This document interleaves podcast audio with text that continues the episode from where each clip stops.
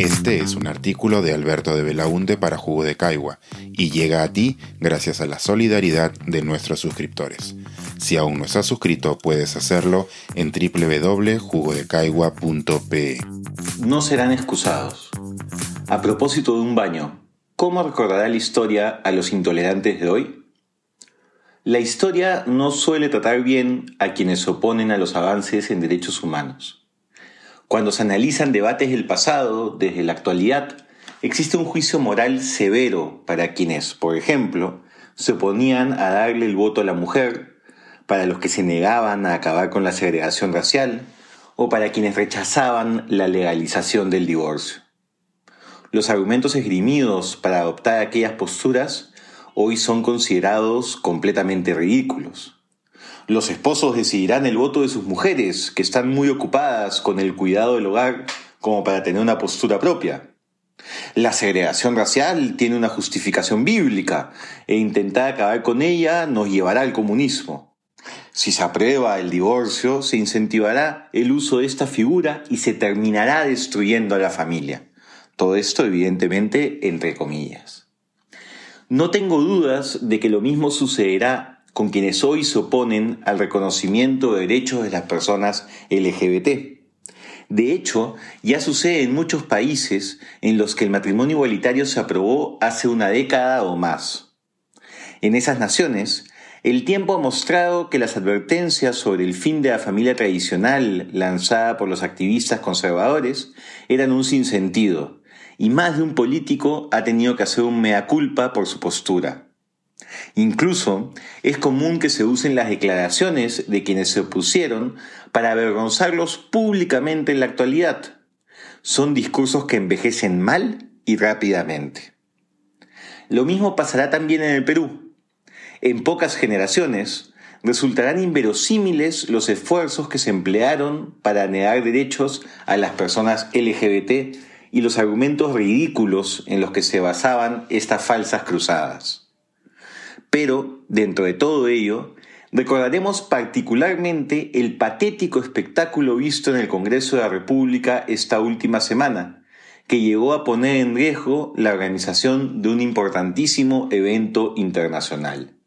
Y todo por un baño. Como se sabe, nuestro país fue elegido para acoger la próxima Asamblea General de la Organización de Estados Americanos además de la relevancia geopolítica del evento, era una estupenda oportunidad para el golpeado sector turístico de nuestro país. Hoteles, restaurantes, transporte turístico, etc. Dentro del acuerdo que debía aprobar el Congreso, que incluye una variedad de puntos, se establecía la obligación de garantizar un acceso adecuado a las instalaciones sanitarias de los asistentes, y cito, debiendo proporcionar además de los baños comunes, baños individuales y al menos un baño neutro. Cierro cita. Este pequeño detalle solo busca asegurar que las personas trans, y en realidad cualquier persona que no se sienta cómoda entrando a un baño público de hombres o mujeres, puedan hacer uso de los servicios higiénicos cómodamente, como suele hacerse hoy en la mayoría de eventos internacionales.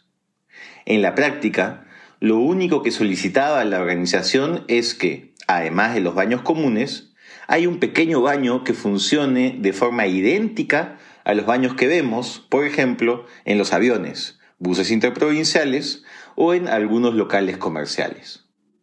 Pues bien, la mayoría del Congreso se sintió terriblemente amenazada por esta idea y decidió votar en contra, poniendo en riesgo la realización del evento a pocos meses de realizarse. Al revisar el diario de debates del Congreso de la República, se pueden leer los insólitos argumentos utilizados. Ernesto Bustamante, congresista de Lima por Fuerza Popular y presidente de la Comisión de Relaciones Exteriores. Abro cita. El que se coloque el concepto de la introducción de baños dentro de un acuerdo internacional automáticamente introduce el concepto de baños trans y baños neutros o baños comunes en el derecho interno peruano. Es decir, más adelante alguna autoridad local podría pronto usar esta prevalencia para decir que en su jurisdicción, vamos a decir los restaurantes, deben tener este tipo de baños. Cierro cita. Milagros Jauregui, congresista de Lima por Renovación Popular, Abrosita. Definitivamente, yo me opongo drásticamente a esta propuesta de la OEA. Si ellos quieren poner baños neutros, que ellos hagan la inversión. Pero no creo que el Perú, estando en la situación económica que está, enfrentando la crisis económica en la que estamos, tengamos que invertir miles para poder hacer unos baños que luego no se van a poder usar. Cierro cita. Noel Herrera, congresista del Callao por Renovación Popular. Abro cita. Al día de hoy hay pedófilos, Presidenta. Pedófilos que están argumentando en otros países, y que no es un secreto, que está ya basado en la vida real, están argumentando y diciendo que son niños, que se sienten niños, y por lo tanto el haber abusado de niños no sería un delito, porque ellos en el fondo son niños. Entonces, Presidenta, este tipo de percepciones, el día de mañana alguien se puede sentir, pues, no sé, un perrito, y habría que tratarlo como perrito. Cierro cita. Mary Infantes, congresista de Amazonas por Fuerza Popular. Abro cita. Nosotros somos peruanos, nosotros tenemos nuestras propias ideologías, nosotros criamos a nuestros hijos, nosotros los peruanos, el 90% es creyente en Dios y si es posible 99%. Acá tiene que entrar Dios en nuestra vida y no podemos permitir bajo ningún motivo el ingreso de esas ideologías. Cierro cita un verdadero delirio. Es justo también recordar a los pocos congresistas que intervinieron y reaccionaron ante esta barbaridad. Susel Paredes, Alejandro Cabero, Sigrid Bazán y Guillermo Bermejo trataron de explicar a sus colegas el sinsentido que se estaba cometiendo.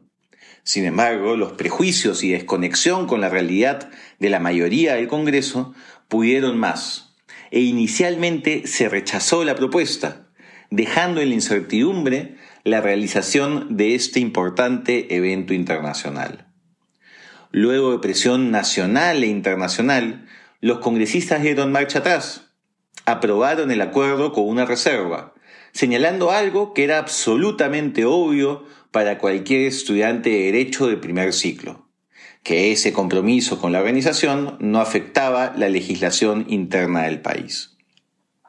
Si hoy los argumentos utilizados por esos congresistas ya son delirantes, imagínense cómo serán leídos en un par de décadas. La historia juzgará y no será amable.